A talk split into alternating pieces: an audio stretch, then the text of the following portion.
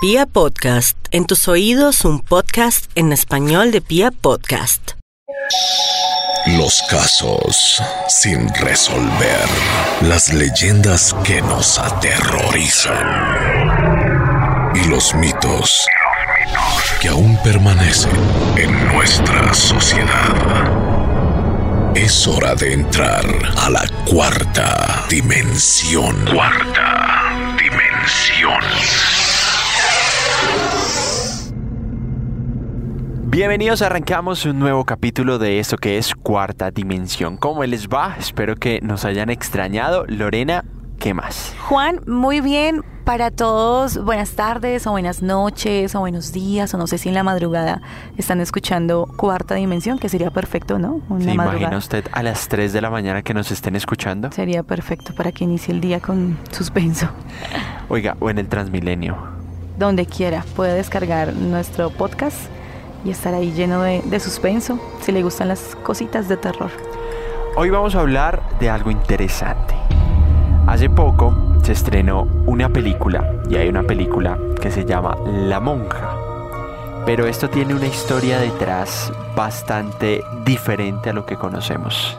¿No, Lore? Sí, porque mm, la monja viene como mm, de esa serie, bueno, de esas películas sobre los Warren, Sí. pero cuando se trata de hacer películas, pues eh, como que meten muchas cositas, ¿no?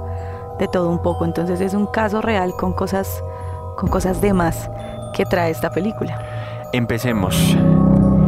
En La Monja, obviamente, ¿a qué edad o a qué época nos vamos a trasladar? Bueno, eso es más o menos para el año 1362. La leyenda afirma que en algún lugar de Inglaterra se construyó un monasterio benedicto. Benedictino. Benedictino. Benedictino, construido en el 62, 1362. Eh, se supone que para esta época un monje se enamora de una chica que también está en este lugar.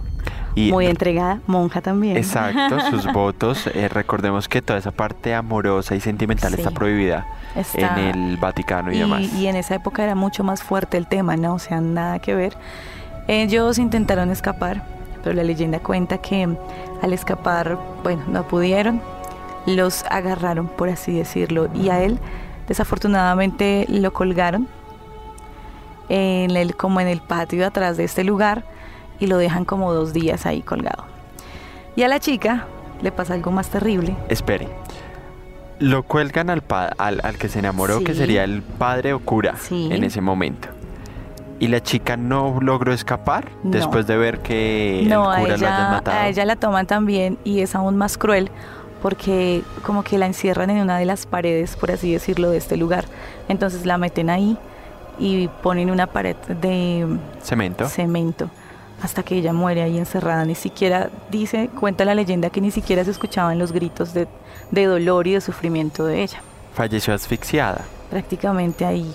Y había una tercera persona y es el que los ayuda a escapar, el que iba conduciendo. Y él también de inmediato lo decapitaron por ser cómplice de este amor prohibido. Bueno, ¿qué hubo detrás de todo esto? ¿Quiénes hicieron eso?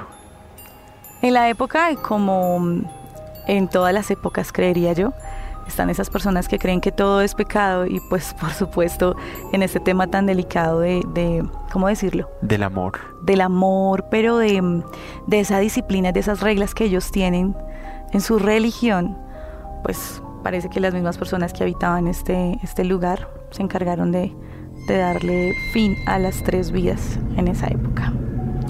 De ahí tantos sucesos paranormales. Pero todo empieza sobre todo cuando va pasando el tiempo y construyen una mansión sobre ese lugar. Ok, destruyen el convento y construyen y la construyen mansión. una mansión. Ahí empiezan las cosas paranormales, muchas familias, más de 12, 11 familias que habitaron el lugar, todos tenían su experiencia fuerte, que amanecían con morados, que amanecían rasguñados, que escuchaban gritos. Eso es conocido como fenómenos poltergeists. Sí. Que un ente maligno tiene la capacidad o la fuerza energética para mover o golpear a las personas. Claro que sí. Eh, para esto, más o menos en el 76, ya 1976 es cuando llegan la- los esposos Ed, Lorraine Warren, Y ella cuenta que para ella fue como un fenómeno espectacular. Dice que ese efecto es permanente. Apenas ella entra, todo el tiempo está pasando algo, todo el tiempo. No es que a ratos se manifiestan, sino que todo el tiempo está ocurriendo algo. Y ella, por supuesto, como es clarividente, percibe todo el tiempo lo que pasa. Recordemos que los Warren eh, son los investigadores paranormales más importantes en el mundo. Y Lorraine Warren era una de las que tenía el don de la clarividencia. Medium y clarividente. Entonces ella en alguna entrevista dice que es algo fenomenal lo que, lo que vivió en este lugar.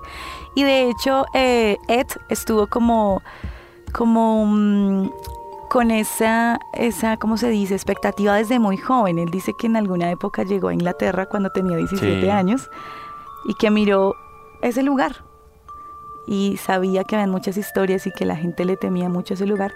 Y él dijo, en algún momento voy a entrar, porque como él tuvo tantas experiencias cuando era muy chiquito, entonces tuvo la oportunidad de hacerlo, con, de hacerlo ya con, con Lorraine. Ellos llegaron para esa época. Eh, iban en compañía, por supuesto, de personas como ese grupo con los que ellos pues andaban grabando y estas cosas. Y había un periodista que era muy escéptico del tema y ella le angustiaba eso. Claro. Porque sabes que cuando uno es muy escéptico a veces no cree en las cosas o lo que ve no lo asimila, sino piensa que está ya predeterminado. Y, y puede que, que esas cosas sí, o sea, sean más fuertes con esa clase de personas los que no creen. Bueno, ¿y qué pasó? O sea, aquí digamos ellos entran a la casa. Llegan, ella de inmediato percibe muchas cosas y se queda como en un altar y él le ayudaba escribiendo todo lo que estaba pasando y haciendo grabaciones. Entonces ella cuenta que eh, después de que grabaron eh, en un momento fueron al, hotel y él llega por detrás a decirle algo, pero le empieza a contar que se le está como acabando la respiración Dice, siento que no puedo respirar, siento que tengo que salir. Entonces ella le dice, bueno, está bien.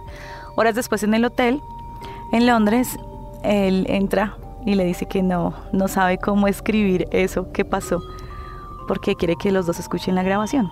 Al escuchar la grabación, eh, Lorraine escucha que mientras él entraba y ella estaba en el altar y él le decía que no podía respirar, de fondo hay una voz femenina que le está, que está diciendo, golpéalo, golpéalo, entonces para él fue súper como un trauma gigante y dice que de ahí no pudo escribir.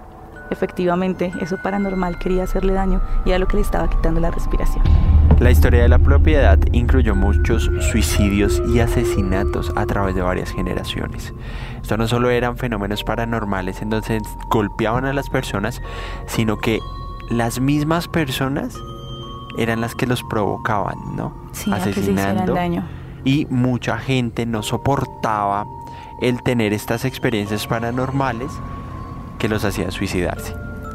Sí, no es solo como la historia de, esa historia, esa, ese amor prohibido en el siglo XIV, sino que años después, por ejemplo, encontraron en uno de los closets un cráneo de una chica envuelto en papel. Entonces eran muchas cosas, pasan muchas cosas. Mientras las familias eh, se instalaban o llegaban a mudarse, los muebles sonaban, las puertas se cerraban solas y algunas de las hijas o hijos eran atacados por espíritus malignos. Mira que el peor de los espíritus era el Bat Seba Sherman, que era una bruja y satanista que se había ahorcado en el árbol de la propiedad. Eh, atacaba también mucho a los niños. Cuentan que una familia que tuvo cuatro niñas en el patio de la casa en pleno mediodía escuchaban cosas aterradoras. Y lo que decía Lorraine era un efecto todo el tiempo, permanente. No duraban más de seis meses, tal vez un año, los que llegaban a habitar ese lugar. De hecho, actualmente todavía se escuchan cosas, aunque está abandonado el lugar. Eh, suenan campanas que no tienen la cuerda, suenan puertas, se ven cosas como que se asoman por las ventanas. Aún sigue asustando. Eso es como uno de los lugares más aterradores de Inglaterra. Cuéntenos qué caso quisiera que hiciéramos acá en Cuarta Dimensión. Recuerde descargar nuestro podcast y llevarlo en sus dispositivos móviles. Lo puede llevar totalmente gratis. Donde quiera que se encuentre, a la hora que quiera, nos puede escuchar en cuarta dimensión.